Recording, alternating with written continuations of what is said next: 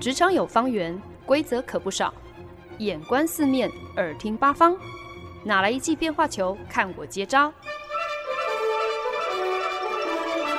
那些老外教我的事，，Honey，Easy Talk Easy Work。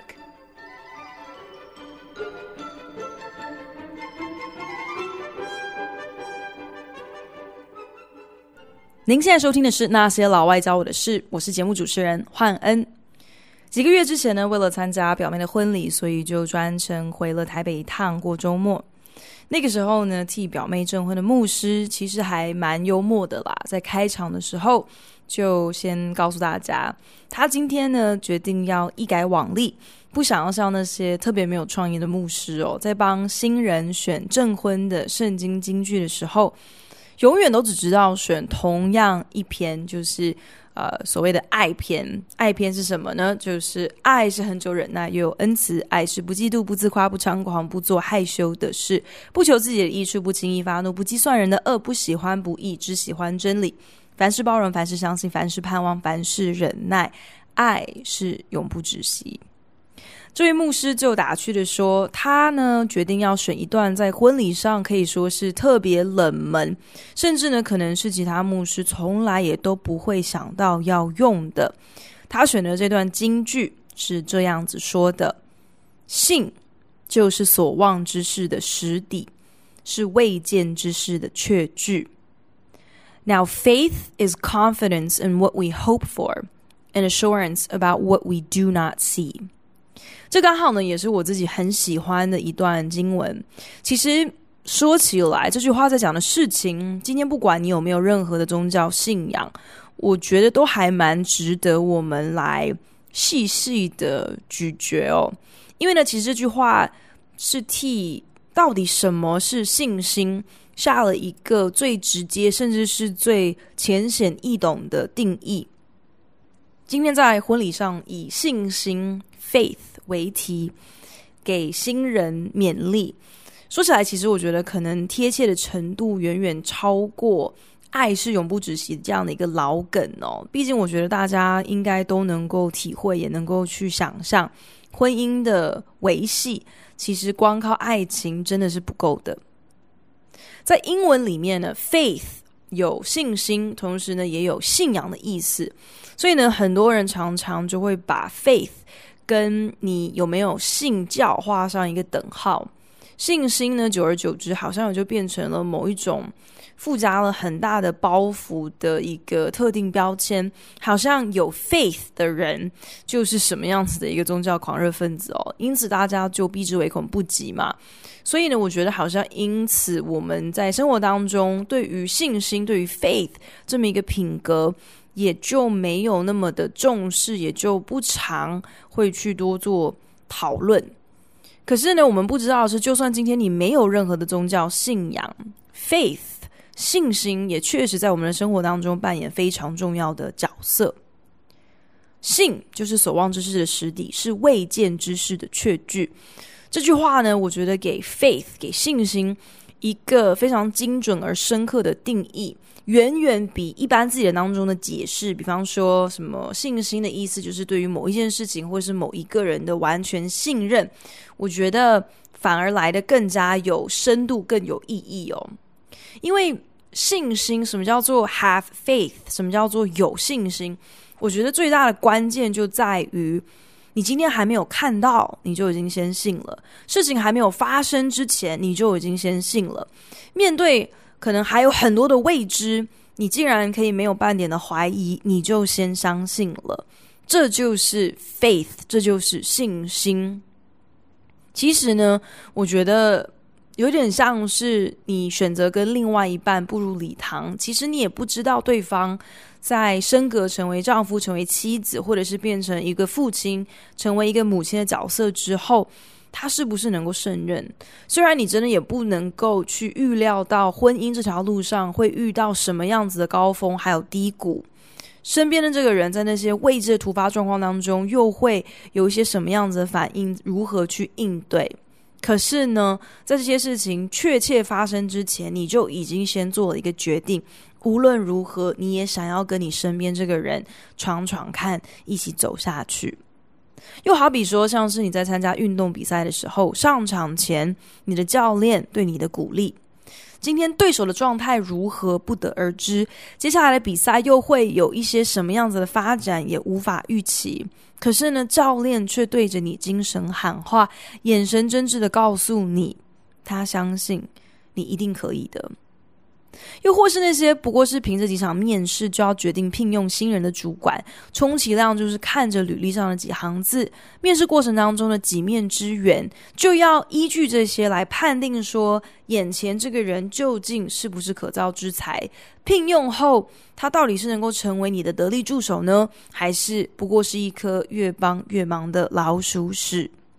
以上这些非常贴近我们生活当中的真实情境。其实我觉得都需要靠一定程度的信心，你才能够做出一个抉择。只不过，难道这些决定都只是单凭盲目的相信吗？信心的根基是不是还需要一点其他什么样子更扎实的凭据呢？开年后一个礼拜，有一个本来应该已经和我无关也无缘的案子，莫名其妙的竟然又找回到我的头上来。去年呢，在工作上很积极的，希望可以寻求一些不同的刺激还有挑战的时候，曾经呢，就像我们公司一位专门负责 customer experience，就是顾客还有使用者体验设计的这个瑞士主管毛遂自荐哦。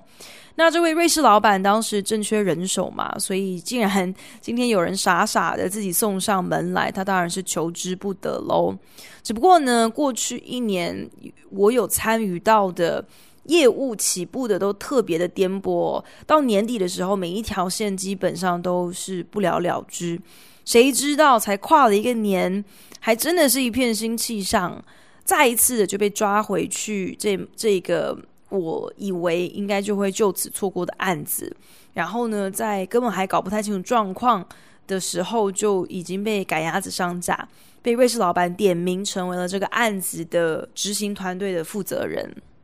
这边呢，另外想要跟听众朋友稍微注解说明一下哦，就是其实对于所谓的 customer experience 或者是呃 UI UX，就是使用者体验设计。呃，最白话的解释呢，就是基本上任何类似像是网站啊、APP 啊等等等，会需要有一个使用者界面的产品或者是服务，其实呢，背后都需要有人去研究，说这样的一个体验，这样子的一个呃使用上，应该要有一些怎么样子的设计。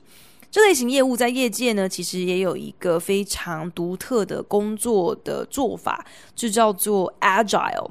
那其实呢，Agile 就是在仿效工程师他们在写程式、在制作新软体时的同样的一种工作做法。这个做法的宗旨，简单来说呢，就是你知道什么，你就先做什么。后续有新加入的资讯，那你就在不断的在设计上追加做调整就好了。目的呢，就是能做的你就先做，而不是等待所有的未知都已经被厘清确认之后，你才动起来。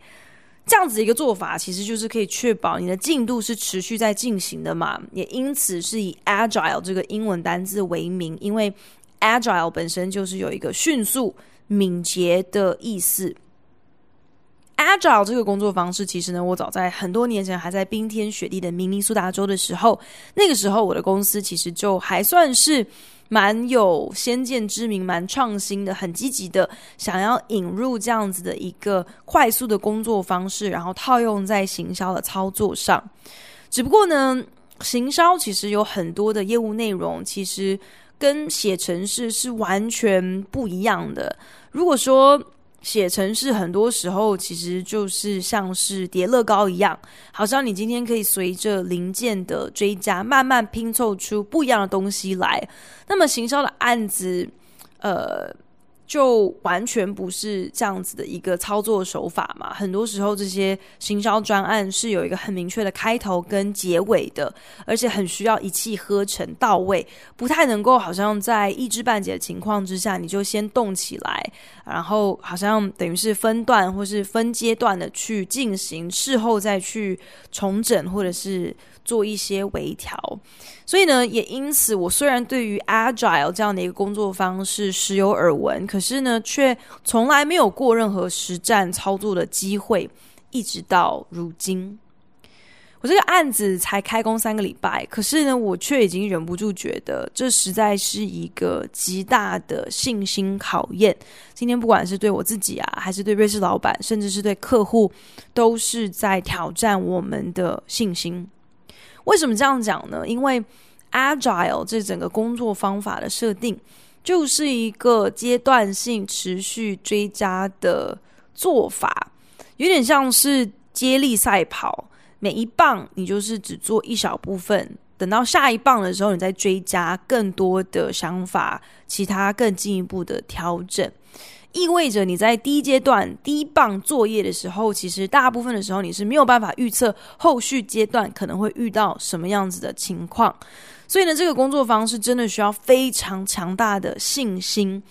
呃。再讲白一点，我觉得那个道理其实有点像是你今天必须要摸黑去铺一条全新的马路，那么这条马路很长很长，到底有多长，你不得而知。可是呢，反正你现在当务之急就是要就着你手电筒照得到的这个地方开始动工，所以现阶段的重心就是要摆在你看得见的眼前这十公尺的路，把它修好就好了。至于在两百公尺、在一千五百公尺、在三千公尺的地方，你什么时候会遇到什么样子的一个断崖，或者是山谷，或者是瀑布，或者是会不会遇到多少个很惊人的发夹弯？这些就算是极度可能会发生的事情，可是眼前现在我就只看得见这十公尺的状况，后面会怎么样子？我现在担心也无济于事啊，因为我根本看不到接下来的路有多长，会是长什么样子。可是问题就在于说，你现在的路铺成一个什么样，当然也会直接关系到你以后的路会长怎样啊。你现在是使用什么样子的材质？是不是适用接下来一千公尺、两千公尺可能会遇到的各种地形呢？你现在修建的方向，同时也会关系到你后面的路到底该怎么铺，怎么样子左拐右弯。很多听众朋友听到这边，可能就会开始好奇了。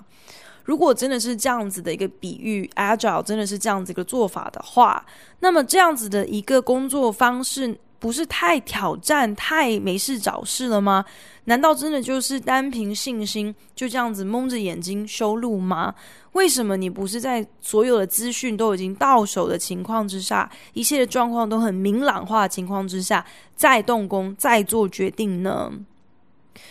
我想我们应该都能够体会哦，就是。全备而完善的资讯，真的是除了小时候我们在准备考试有一个很明确的教材，还有一个很清楚的范围之外，其实在真实生活当中，这是根本不可能存在的。今天不管什么事情，如果你要一直等到拥有了 perfect information 最完备的资讯再开始行动的话，那其实你就准备永远都不需要动吧。没有百分之百的资讯，就得要动起来。这无疑当然是需要很大的信心，你才知道到底应该要从何下手，又应该怎样下手，才能够在最有限的资讯下有最大的把握。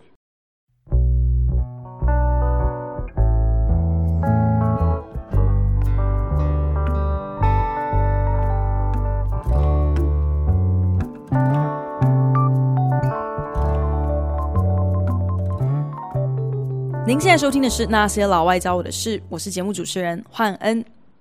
客户是日本某个专门制造各类工厂还有产线所需要的，像是压力阀啊，还有管线监测系统的一家 B to B 的公司。他们的产品线多元而复杂哦，所以呢，我们的团队其实花费最大的时间都是在要去理解他们到底卖的是什么东西，然后买家在什么样的情况之下会有哪一些的需求，必须做出什么样子的决定跟行为，才能够得到怎么样子的服务。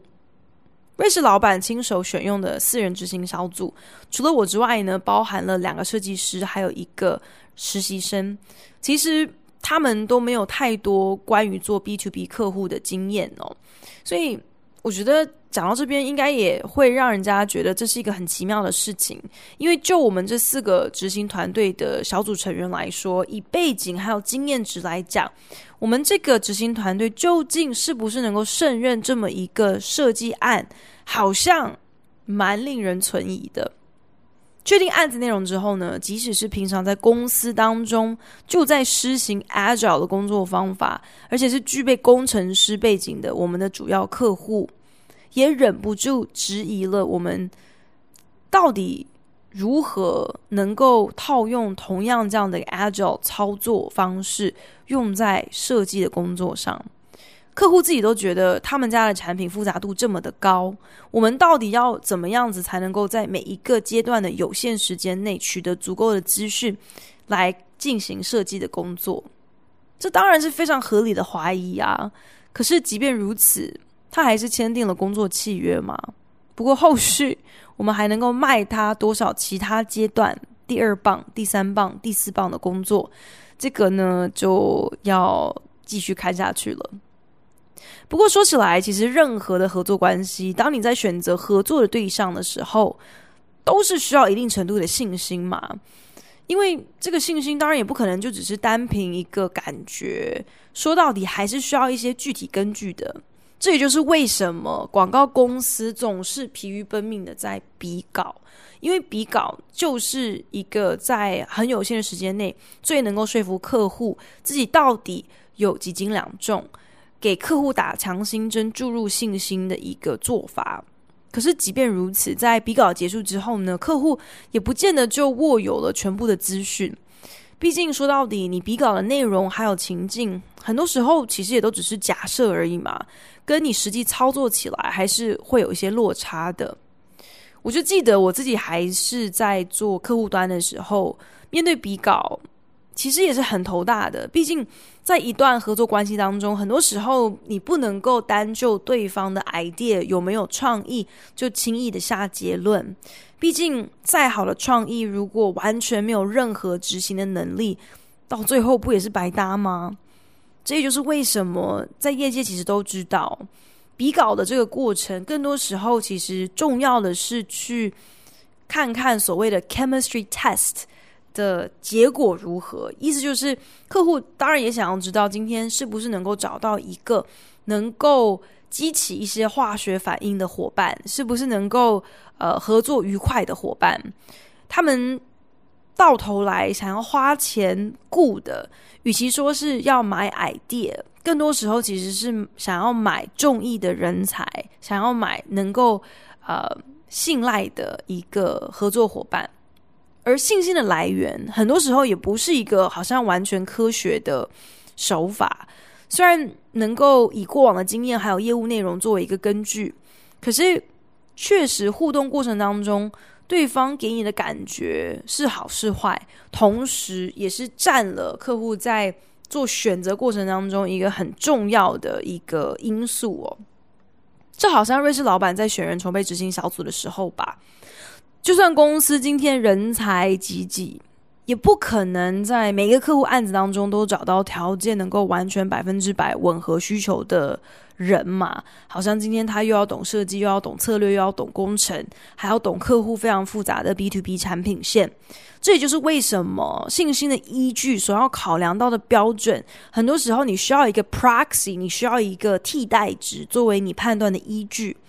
好比说，像这个人过往工作的表现啦，他在面对未知案子的时候是一个什么样子的态度啊？有没有能力可以自己设计出一些研究方法等等等。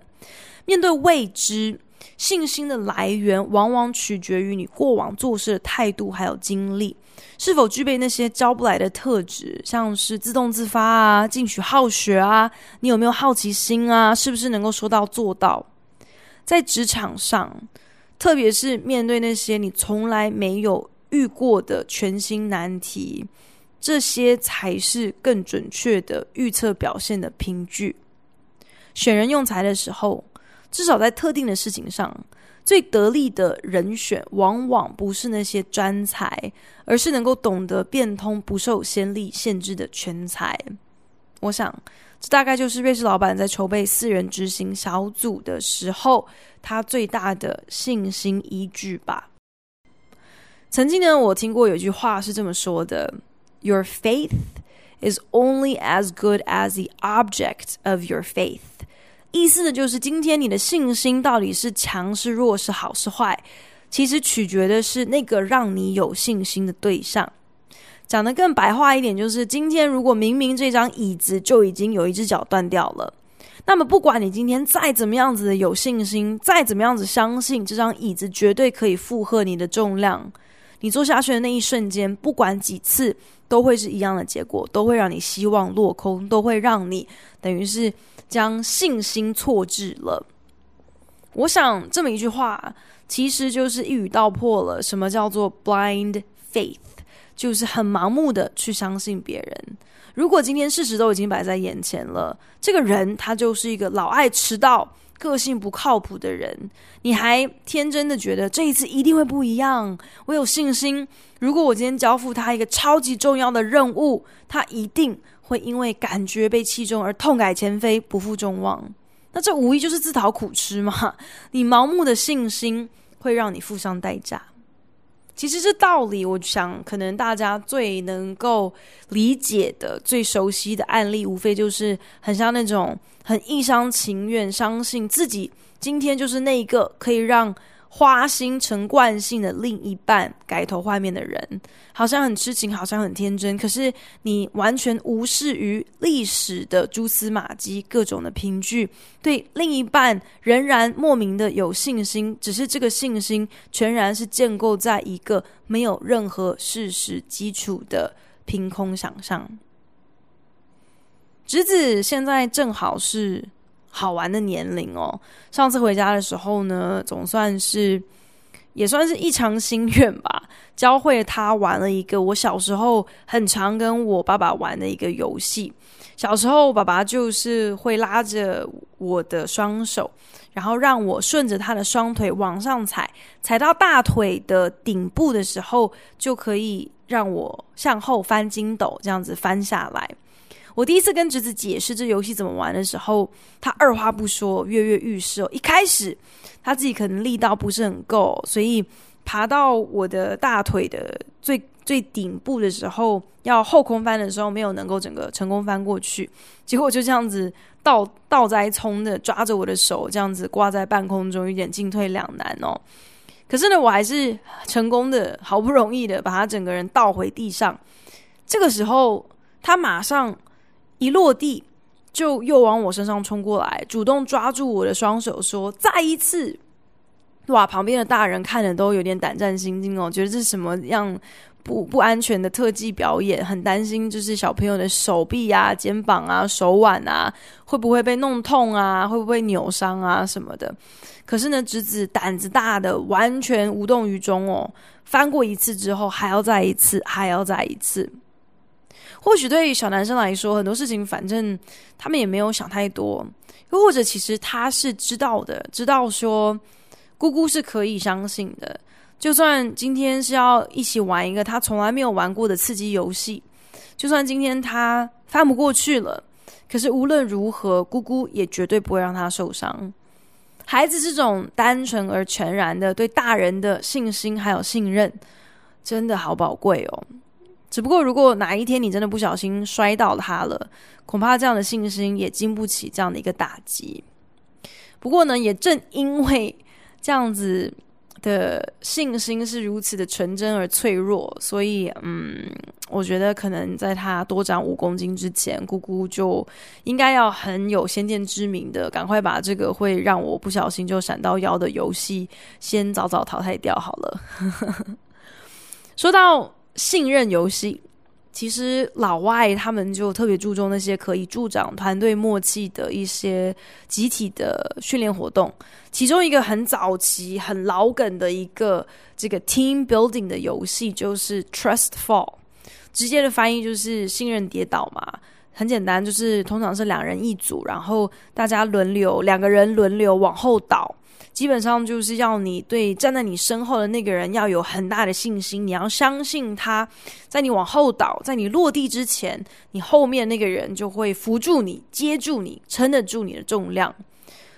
不过，如果今天你你发生使用者失误 （user error） 哦，因为好像以前真的有听说过类似的案例。如果你没有专心听好指示跟说明，在这个辅导员说好预备开始倒的时候，你竟然傻傻的不是往后倒，反而是往前栽的话，那你今天摔得鼻青脸肿，这就完全跟有没有信心是一点关系都没有了。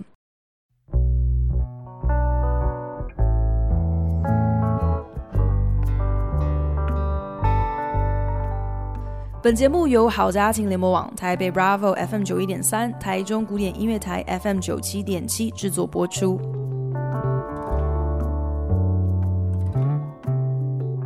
您现在收听的是《那些老外教我的事》，我是焕恩。今天在节目当中跟大家分享的是信心 （faith） 这个品格。我觉得呢，截至目前为止，我看过最好的关于信心的解释是来自圣经的一句话，送给听众朋友，那就是信。就是所望之事的实底，是未见之事的确据。说起来呢，信心这样的一个概念，按照这么一个定义，好像跟现代人的价值观有非常大的落差跟冲突。我们都听过 “seeing is believing” 这句话嘛，眼见为凭。那些我们看不到、摸不到的事情，凭什么要我去相信呢？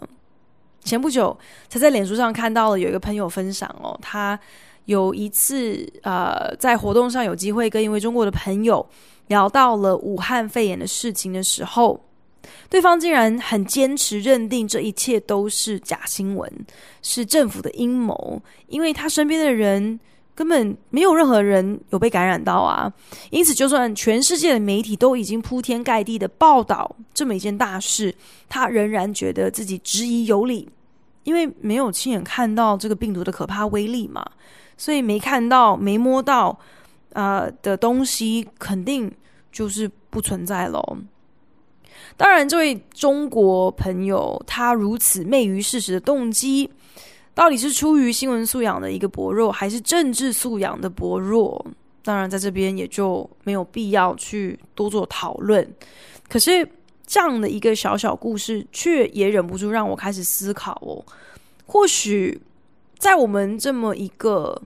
过度依赖科学还有科技的时代，我们好像很理所当然的会忘记了为什么需要信心，到底什么叫做信心？我们甚至可以近乎傲慢的完全去轻看信心，至于我们的生活到底有多重要？好像那些无法用科学解释的、没有办法用数据衡量的东西，其实都不值得一提。身为这个新案子的执行小组负责人，跟另外三个组员在之前完全没有任何的共事经验，我们对于彼此的个性、对于彼此的专业能力全然未知。可是如今却因为这么一件特别棘手的客户案子而被送作堆。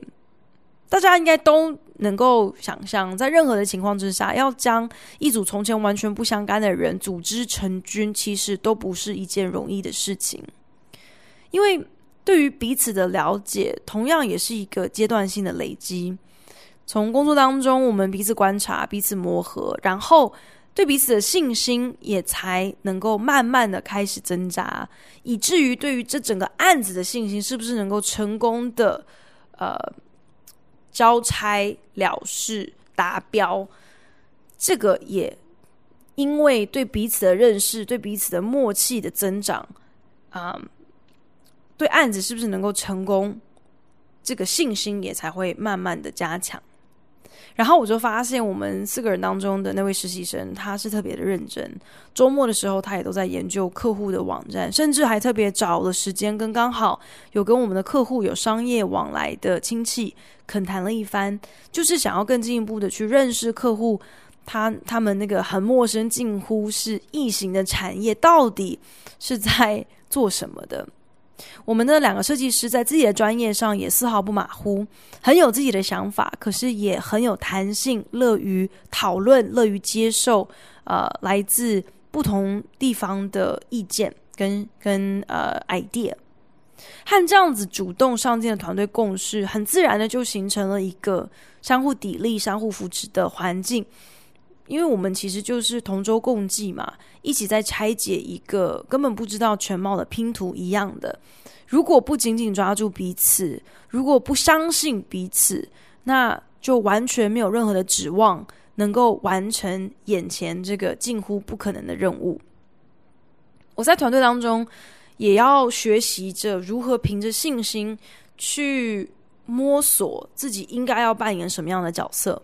因为呢是执行团队的负责人，所以必须要对上也要对下，要能够准确的解读客户的意志，要顾及到瑞士老板在商业上头的考量，可是同时更要保护组内的同事他们的权益，要小心不能够让他们负荷过重。这样的一个角色，这样的一个职位，其实与我过往的工作差距是非常大的。除了要兼顾这样的全新责任之外，自己在策略上需要钻研的项目也不能够省略。毕竟设计师就是需要有策略师替他们能够转译客户的需求，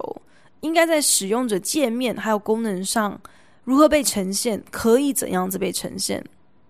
自己跟同事们所组成的这支杂牌军是否能够胜任这个挑战？一如我们所采取的这个 Agile 的工作方法一般，就是一个漫长而渐进的加总。如果要求一切都必须是 seeing is believing，那么在毫无信任基础之下，在还没有摸清彼此底细的我们，其实按照道理来说，我们根本无法正式开工啊。信就是所望之事的实底，是未见之事的确据。每每在案子遇到了一些瓶颈，当客户又丢出了一些让我心凉的半截，想说我的妈呀！这下是要我如何去拆解这么一个好像根本神龙不见尾的怪招的时候，我好像只能够靠这么一句话来安慰自己，来提醒自己，我的信心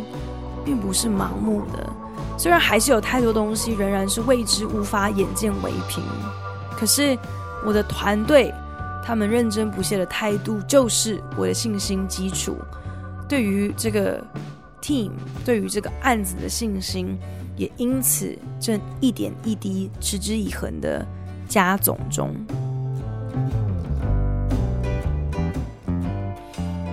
感谢您的收听。如果您对那些老外教我的事有任何的想法建议，我都非常欢迎你帮我到 Apple Podcast 打新评分，并且留言。也邀请你可以来订阅这个节目，不管你是用 Castbox、Spotify 或者是任何其他的 APP 平台，都可以找到我的节目哦。那我们就下一集再见喽，拜。